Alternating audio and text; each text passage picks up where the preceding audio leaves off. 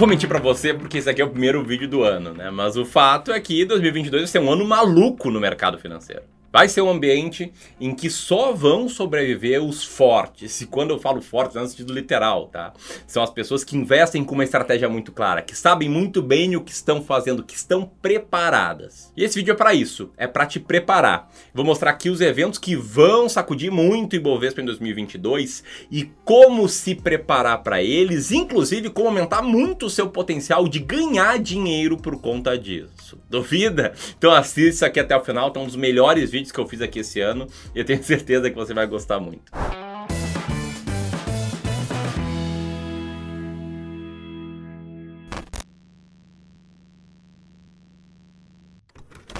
Bom, então primeiro ponto, tá? O que, que tem de acontecer em 2022? É uma lista de coisas. A primeira delas é que provavelmente vai ser um ano difícil em termos de crescimento econômico. As previsões não são muito boas. Tanto a de players do mercado e pesquisadores, como essa notícia aqui, economia deve entrar em 2022 com menor tração, diz FGV Ibre. Ainda para esse ano, a expectativa do FGV Ibre é que a economia cresça 0,6% no quarto trimestre. Quanto também as previsões do próprio governo, que, embora sejam as mais otimistas do relativo, não são tão otimistas assim. Paulo Guedes afirma que Brasil terá desaceleração em 2022. Para ministro, queda ocorrerá em razão do efeito da alta taxa de juros e do combate à inflação, mas investimentos e Auxílio Brasil podem contrabalancear. Além disso, existem perspectivas negativas em relação à inflação, que pode sair da meta em 2022. Aumenta a probabilidade de inflação fora da meta para 2022, que segundo o Boletim Focus, que reúne aí as expectativas de vários players,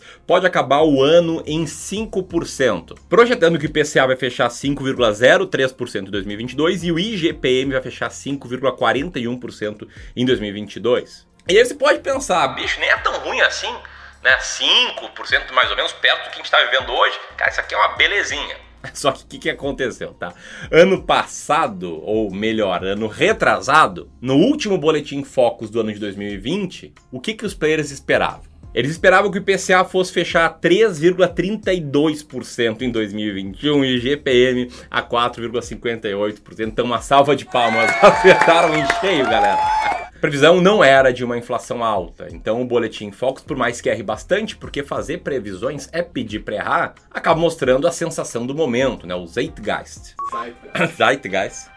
Zeitgeist. Zeitgeist. Bom, acho que é só isso? Não, temos também a nossa questão, ou as nossas questões políticas. Um grande ponto disso é a reforma tributária, tão comentada em 2021, que vai ser votada em 2022 e que pode ser bem determinante para a Bolsa de Valores e para as empresas listadas na Bolsa.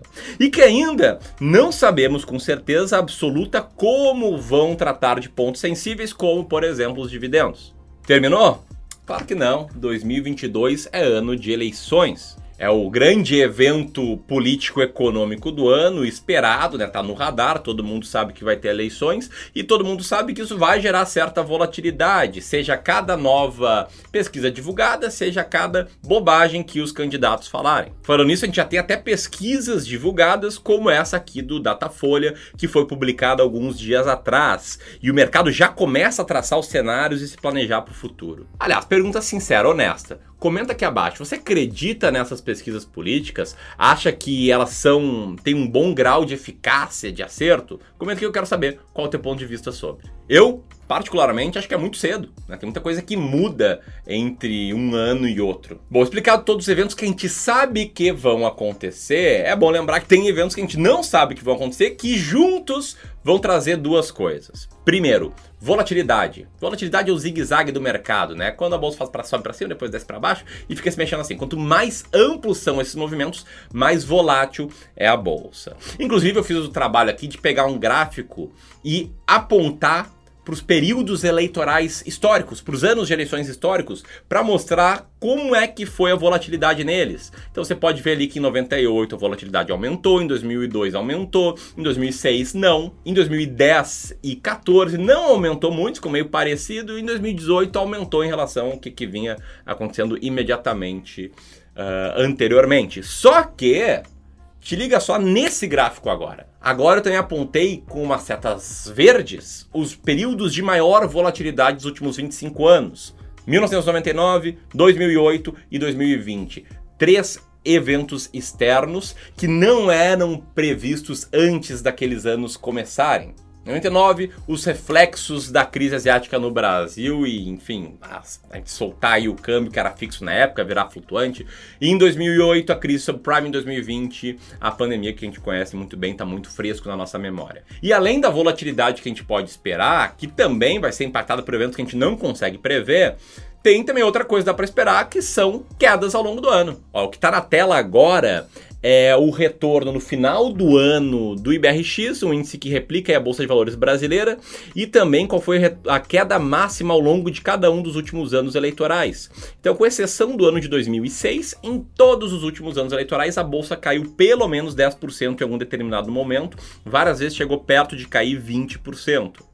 Isso me deixa confortável para falar que a bolsa em algum momento vai cair 10%. Só que no momento a gente não sabe. E esse é o grande ponto. E é com isso que eu quero fazer um gancho para como você pode aumentar suas chances de ganhar dinheiro nesse cenário. Primeiro ponto, é que é uma questão de sobrevivência. E eu sei que você pode estar tá pensando algo do tipo: Poxa, Ramiro, com tanta coisa acontecendo, não é melhor tirar tudo agora, deixar na renda fixa ali e esperar as coisas clarearem? Sabe qual é a minha resposta? Não. Parece que o cenário é terrível, é verdade, só que os preços da bolsa estão onde estão por causa desse cenário. Tá tudo refletido no preço já. A gente não sabe, não consegue ver coisas que o mercado não vê.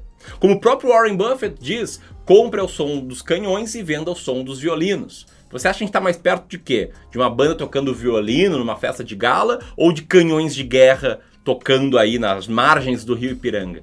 Mas enfim, dá para entender, né? Muito disso já está refletido no preço, a bolsa já caiu 20% do ponto máximo ao mínimo. E se isso fez sentido para ti, dá para cair também um dedo no like para fazer com que esse vídeo chegue a mais e mais pessoas. Enquanto eu sigo desenvolvendo aqui, como aumentar suas chances de ter bons resultados. E você aumenta as suas chances, primeiro, entendendo que existem dois tipos de variáveis, as que você controla e as que você não controla, e focando nas que você controla. Você não controla o resultado das eleições, a inflação, a economia, o mercado, as decisões da reforma tributária, você não controla nada disso mas você controla sim quanto você vai investir em ações, você controla entender a sua tolerância ao risco, você controla qual estratégia você vai usar para procurar ações com melhor potencial de valorização que tendem a render mais do que o índice. Você controla a diversificação da sua carteira para controlar e reduzir os riscos. E aí é muito importante que a sua carteira de longo prazo, de renda variável, longo prazo, tá?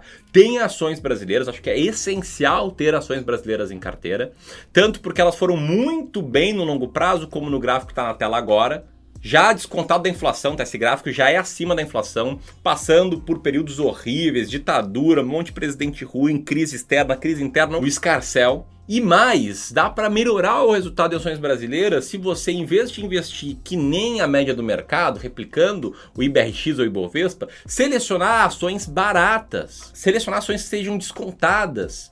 E um dos segredos para ter uma performance melhor no longo prazo, um potencial maior, é justamente comprar ações baratas. Só comprar ações baratas não é assim pegar uma diquinha, ver um vídeo que eu cito ações que eu tenho e tal. É fazer com método, com estratégia é ter um processo para que você consiga saber exatamente quais ações comprar, quais são as mais baratas da bolsa.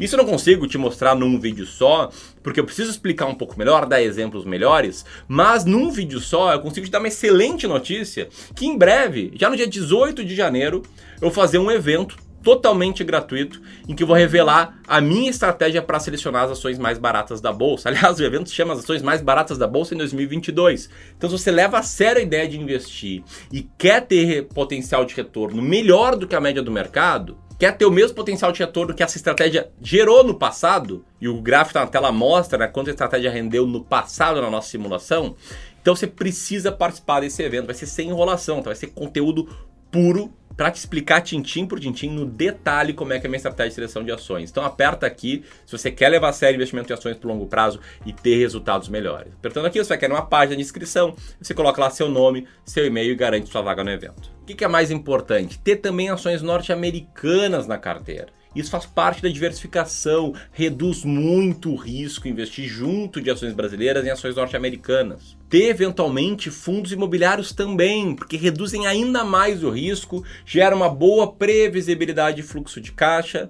e facilita com que você passe por momentos de maior zigue-zague inclusive compre nas baixas que a partir do momento que você tem mais de uma, um grupo de ativos, mais de uma classe de ativos na carteira, com uma estratégia chamada rebalanceamento, que eu vou te ensinar no evento das ações mais baratas da bolsa, você consegue se forçar a comprar na baixa e a vender na alta.